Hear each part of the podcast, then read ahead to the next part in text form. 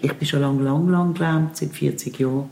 Bin jetzt pensioniert und dann mit, in 2015, 2014 ist das einfach schlimmer geworden, ist die Lähmung gestiegen. Ich bin wie unselbstständiger, konnte nicht mehr Auto fahren, nicht mehr transferieren und so weiter.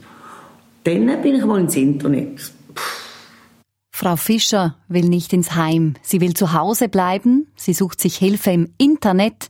Und was sie am Schluss findet, ist ein Glücksfall. Aber dazu später. Musstet ihr euch auch schon damit auseinandersetzen oder kommt das noch auf euch zu, diese Frage, was tun, wenn die Eltern alt werden? Was, wenn sie nicht mehr für sich selber sorgen können? Wohin? In ein Heim? Selber pflegen? Oder eben eine Nanny für Mami? Das Risiko aber, dass diese Betreuerinnen ausgebeutet werden, ist groß. Und die Politik schaut zu. Das ist einfach Politik mit mir, Elian Leiser und Stefanie Pauli. Und wisst ihr was? Immer mehr Schweizerinnen und Schweizer wollen möglichst lange zu Hause bleiben und holen sich im Alter eine Betreuung ins Haus. Steffi, hast du eine Zahl? Jein, es kursieren unterschiedliche Zahlen. Der Bund spricht von 10.000 Personen aus dem Osten, die diese mhm. Rundumbetreuung machen. Die Gewerkschaften von mindestens 30.000. Gar nicht so viel eigentlich, oder? Ja, noch nicht, aber egal, wo ich frage, also bei Gewerkschaften, Vermittlungsfirmen, in der Wissenschaft, der Trend, der geht eben ganz klar in die Richtung, also möglichst lange zu Hause bleiben. Die Leute, die wollen immer weniger ins Heim, besonders nicht die, die eben noch recht jung sind, so wie Frau Fischer, die gerade mal 64 ist und aber eben trotzdem nicht mehr alleine zurechtkommt. Gut, dann nimm uns doch mal mit zu Frau Fischer. Mhm. Ines Fischer wohnt im Grünen im Kanton Basel-Land in einem Haus mit großem Garten. Ja. Grüezi, Frau Fischer, da ist Pauli. Kommen Sie rein, Frau Pauli, also Sie reinkommen, bitte. Gut, mache ich. Soll ich reinkommen, ganz rein? Wieder den Polster noch da oben.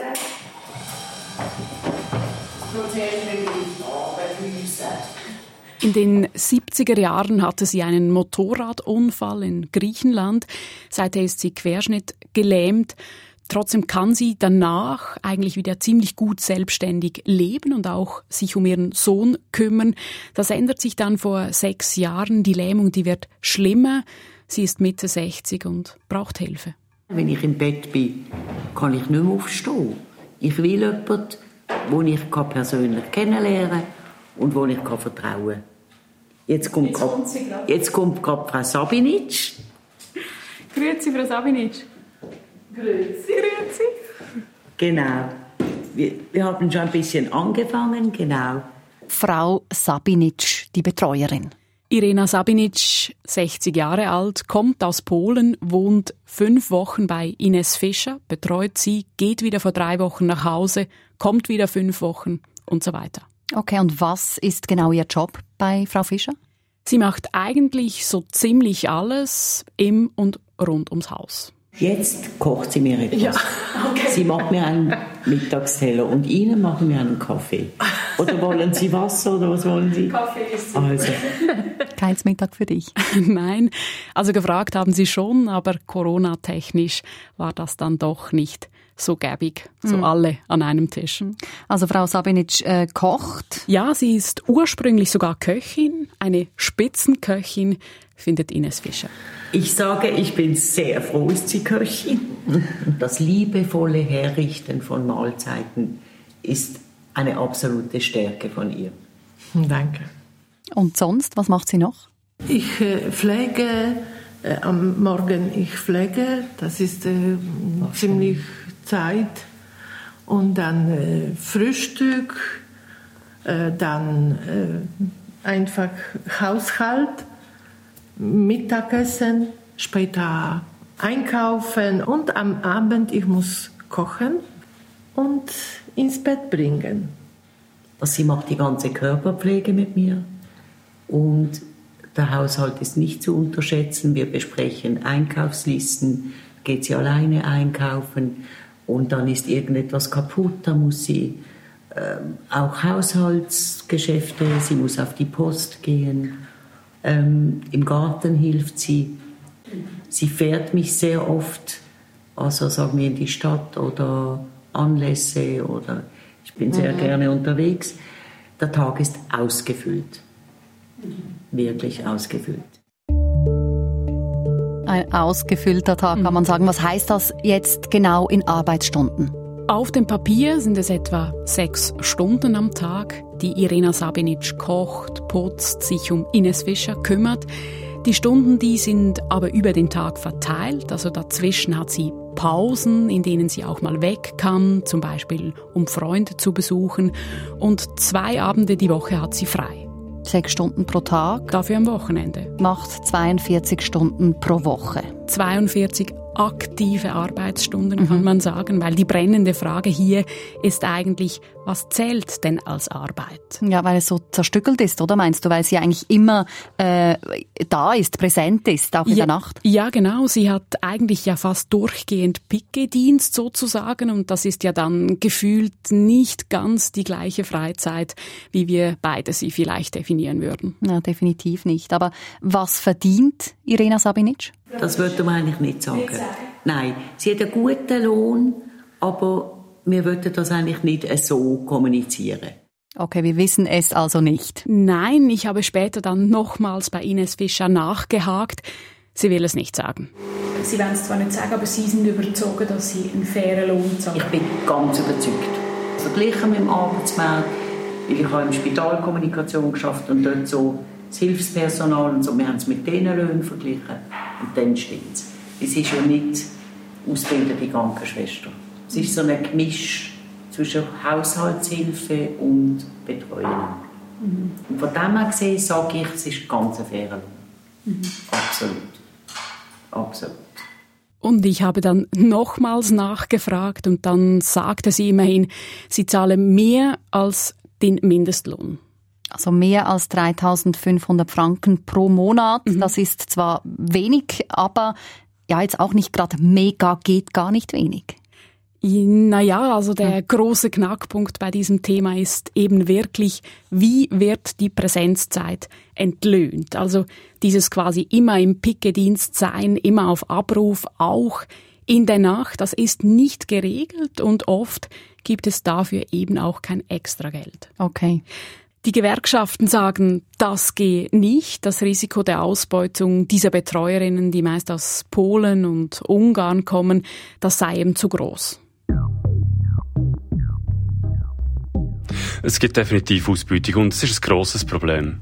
Das sagt uns Samuel Buri von der UNIA-Gewerkschaft. Er setzt sich für bessere Arbeitsbedingungen für die Rundum-Betreuerinnen ein. Und für ihn zählt eben diese eine Frage. Welchen Wert hat der sogenannte Bereitschaftsdienst im Privathaushalt? Weil die Betreuerinnen können ja dann nicht rausgehen. Oder irgendwie Kolleginnen treffen oder längere Telefonate führen mit Angehörigen in ihren Heimatländern, weil sie können immer wieder abgerufen werden, müssen immer wieder springen. Das ist ganz klar eine Frage der Ruhezeiten wenn die immer wieder unterbrochen werden, schlägt das logischerweise auf Gesundheit und auf Psyche. Und auch Vanessa von Bottma von der Gewerkschaft VPOD sieht hier ein großes Problem. Wenn wir eine Schlichtung vorbereiten, dann gehen wir wirklich ähm, über die Präsenzzeit, über die Arbeitszeit und Ruhezeit. Und wir haben wirklich jemand gehabt, die ist auf Piquet gewesen. Also das ist jetzt wirklich ein Einzelfall, das habe ich so noch nicht gesehen. Und für diese Piquet-Entschädigung, also einfach sie ist nicht dort, hat sie 50 Rappen bekommen. Ui, krass. Aber Steffi, also die brennende Frage ist also, für welchen Einsatz gibt's wie viel Geld? Mhm. Gibt es auch etwas, wenn die Betreuerinnen einfach da sind, präsent sind, aber vielleicht jetzt nicht gerade aktiv etwas machen müssen, zum Beispiel über Nacht? Wie ist das denn jetzt bei Frau Fischer und Frau Sabinic? Ja, also wie es mit der Entgeltung der Präsenzzeit ähm, ist, das weiß ich nicht, weil eben Sie wollen nicht über Geld sprechen, aber bei Ihnen gibt es immerhin klare Regeln, also wann Pause ist, was Freizeit ist, was Freizeit heißt. Wir mussten zusammen viel sprechen, also nicht viel, doch, wir mussten zusammen sprechen. Ja. Wie will das der andere? Es ist ein Zusammenleben. Das ist es unbedingt. Ja, wir sind, äh, wir sind einverstanden. Einfach, wir nie sprechen, aber wir spüren das. Wir spüren. Das muss ich auch sagen. Ich komme immer wieder auf den Respekt. Das ist bei uns an oberster Stelle, denke ich. Wenn du fragst, kann ich verschwinden, sage ich sofort. Wenn Ja. Ich sage. Und Ja. dann ist sie drei, vier Stunden weg. Ja. Und das ist für mich kein Problem. Sobald wir Zeit haben, möchte ich sogar, dass sie geht. Okay, das klingt jetzt ziemlich harmonisch, aber so klar geregelt ist es offenbar nicht bei allen, oder? Weil sonst würden ja Betreuerinnen nicht äh, vor Gericht ziehen ähm, und um ihre Rechte kämpfen. Wenn jetzt die Gewerkschaften sagen, es brauche klarere Regeln, was fordern sie genau? Die Präsenzzeiten, die Bereitschaft und deren Bezahlung müssen verbindlich geregelt werden, fordern sie. Und das Problem ist auch, dass die Betreuerinnen teilweise gar nicht wissen, dass es nicht okay ist, wenn sie dauernd in der Nacht aufstehen müssen, also eigentlich fast nie Pause haben. Und dann können sie vielleicht auch die Sprache nicht, Möglich, oder, um ja. sich gut zu informieren, oder sie sind finanziell unter Druck, sind auf das Geld angewiesen, weil sie im eigenen Land keinen Job finden. Das alles führt, kann ich mir vorstellen, zu einem Abhängigkeitsverhältnis, zu einem Machtverhältnis, das schlussendlich zum Risiko führt, dass sie sich nicht wehren. Genau deshalb wollen eben auch die Gewerkschaften eine bessere Regulierung. Also das heißt konkret, dass eben auch bei der Rundumbetreuung zu Hause das Schweizer Arbeitsgesetz gilt. Das heißt? Das heißt also, dass die gleichen Ruhezeiten, Pausenregeln, Regeln für Arbeitszeit, Erfassung, Überzeit etc. für die Betreuerinnen gelten, wie eben auch für die meisten anderen Angestellten in der Schweiz. Das klingt für mich logisch. Wieso ist die Rundumbetreuung denn diesem Gesetz nicht unterstellt? Hat das etwas damit zu tun, dass die Betreuerinnen aus dem Ausland kommen? Nein, in der Schweiz haben wir die Situation, dass die Arbeit in privaten Haushalten eben grundsätzlich und explizit ausgeschlossen ist im Arbeitsgesetz. Und wieso ändert man das nicht? Wieso ändert die Politik das nicht, haben wir uns natürlich gefragt bei Einfach Politik. Zuerst aber nochmals einen Abstecher zum Duo Fischer-Sabinic. Ähm, mich nimmt noch mehr Wunder, Steffi, wie die zusammen leben. Willst du einen Rundgang durchs Haus? Ja, gern. Wenn da hinten, wenn Sie mir mögen, die Türen schnell aufmachen. Da ist das top eingerichtete Schlafzimmer. Und da habe ich jetzt auch noch einen Lift. Und da gehe ich über den Mittag. Wenn es gut kommt, ich bin nicht so der Mittagsschläfer, aber ich merke schon, es tut gut, abends eine Stunde und das muss auch sie dann machen. Und dann kann sie auch nicht abspringen, oder? Dann muss sie mich nach einer Stunde wieder aufnehmen. Aber wir können alles allein, auch dank dem Lift. Das hat so ein Tuch hier und dann hängt sie mir das unter die Beine und unter die Schultern und dann fährt der Lift über und sie muss nicht lüpfen. Also wirklich auch rückenschonend. Das ist mir auch wichtig. Ja, das ist mein Zimmer. Und nebendran, ich habe einfach schöne Badzimmer. Oh wow, das ist riesig. Das ist sehr schön, ja. Das ich, und Bett ist sehr äh, bequem. Habe einen Schreibtisch, Fernseher, gut, genug Schrank, Kleiderschrank. Das ist genug für alles. Dann stehen sie jetzt gerade im Bad, großes Bad, mit neu, mit Lift auch. Das habe ich früher noch alles nicht gebraucht. Duschstuhl. Und da hilft sie mir dann auch. Das ist so quasi ihre Arbeitsstelle am Morgen, wo sie alles muss machen mit mir. Das können Sie aufs WC allein oder hilft Aufs WC muss sie auch helfen, das machen wir auch mit dem Lift. Müssen Sie jetzt Nacht manchmal auf, also dass die Rena Nein? Gott sei Dank nicht. Ich habe einen sogenannten Katheter, dass ich nicht auf die Toilette muss. Sie muss in der Nacht nur auf, wenn ich krank bin. Und das bin ich Gott sei Dank selten. Aber sie muss einfach da sein. Fühlen Sie sich hier wohl? Sehr, sehr wohl, wohl weil das ich kann Türe zu machen. Sie ist dort und hier ist ganz intim. Ist, ist Ihnen das wichtig? Ja, das ist die wichtigste. Manche Leute haben schlafen mit Patientin oder in, Schla in äh, Wohnzimmer in einer Couch.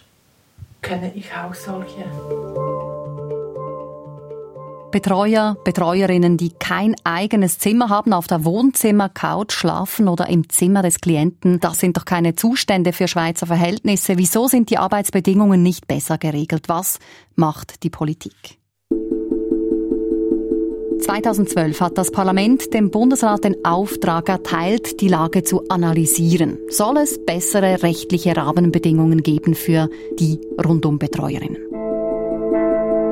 2016 wurde der Bericht publiziert. Darin steht, es gibt Handlungsbedarf. Der Bundesrat hat verschiedene Varianten prüfen lassen. Variante 1 unter das Arbeitsgesetz stellen, Variante 2 unter das Arbeitsgesetz stellen, aber mit Verordnung konkretisieren. Abschwächen. Variante 3, die Kantone sollen es regeln, und zwar über den Normalarbeitsvertrag. Also sie sollen dort zum Beispiel die Wochenarbeitszeit, Pausen, Mindestlohn, Internetzugang etc. festlegen. Und dann gab es noch Variante 4 und Variante 5. Variante 3 wurde am Schluss dann aber gut geheißen. Und da sind wir heute. Genau, der Ball, der liegt bei den Kantonen. Viele Kantone haben aber nach wie vor nichts gemacht, obwohl das Staatssekretariat für Wirtschaft ihnen sogar einen Modell-Normalarbeitsvertrag als Vorlage ausgearbeitet hat. Und die, die etwas gemacht haben, die sind zum größten Teil weit weg vom Modell-Normalarbeitsvertrag des SECO. Aber das heißt, die Betreuerinnen sind eigentlich rechtlich immer noch nicht besser geschützt. Wieso also ja nicht doch über das nationale Arbeitsgesetz regeln? Ja, der Bericht der hat eben auch gezeigt, dass damit die Kosten massiv steigen würden, also weil die Klienten dann auch die Präsenzzeiten, also die Pikezeit quasi ihrer Betreuerinnen auch bezahlen müssten und ja, je nachdem, wie man es dann rechnet, könnte das im Extremfall bis zu 10.000 Franken mehr Kosten pro Monat bedeuten. Aber ich richtig, bis zu 10.000 Franken mehr hast du gesagt. Mhm. Ja, da macht man sich als Politiker wahrscheinlich nicht gerade beliebt bei der Wählerschaft, dafür zu kämpfen, dass zu Hause bleiben im Alter, was ja immer mehr wollen, so viel teurer wird. Ja, aber was der Bericht halt auch zeigt, ist, steigen die Kosten, dann steigt auch das Risiko, dass der Schwarzmarkt wächst, weil die Nachfrage, die bleibt, ja, also die Leute, die wollen immer länger zu Hause bleiben und auf der anderen Seite ist die Schweiz für ausländische Betreuerinnen ein attraktiver Arbeitsort. Und wenn das tatsächlich passieren würde, also dass der Schwarzmarkt floriert, das würde dann den Betreuerinnen ja auch nicht wirklich helfen. Weil dort die Löhne unterirdisch sind wahrscheinlich. Mhm. Wie ist das denn jetzt eigentlich ganz grundsätzlich? Altersheim versus Betreuung zu Hause. Also wenn ich jetzt mir die Frage stellen muss, wohin mit meiner Mutter, wenn sie alt wird und Betreuung braucht. Sorry, Mami. Was kostet mehr? Oh, ich hatte schon die Hoffnung, dass du mich das nicht fragst. Weshalb? Ja, es ist eben schwierig, das zu vergleichen. Also je nach Kanton, je nach Vermögensverhältnis, je nach Gesundheitszustand der Person, je nach Wahl des Alters oder Pflegeheims ist es eben anders. Also es gibt Luxusheime, die über 10.000 Franken kosten. Dann gibt es andere, die weit günstiger sind, aber dann natürlich auch weniger Komfort bieten. Mhm. Aber so im Durchschnitt, also äh, gibt es da nicht irgendwie Vergleichswerte? Ja, vielleicht müssen wir so anfangen. Also zuerst muss man mal wissen, was die Leute für eine Rundumbetreuung bezahlen. Weil wir es von Frau Fischer ja nicht exakt wissen, habe ich mal bei einer Firma nachgefragt, die Betreuerinnen vermittelt und anstellt.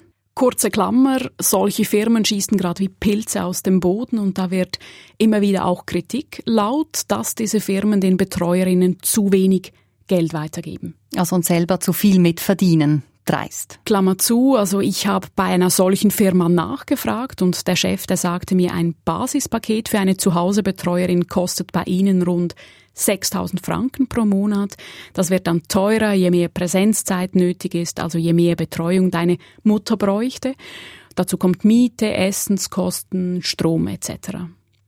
Und für die Pflege, also für die öffentliche Spitex, würde die Krankenkasse und die Gemeinde zu einem großen Teil aufkommen. Kommen wir also insgesamt, wenn wir das alles zusammenrechnen und wenn meine Mutter gesundheitlich ja noch einigermaßen mhm. fit ist, auf etwa 8000 Franken im Monat zu Hause. Und im Altersheim?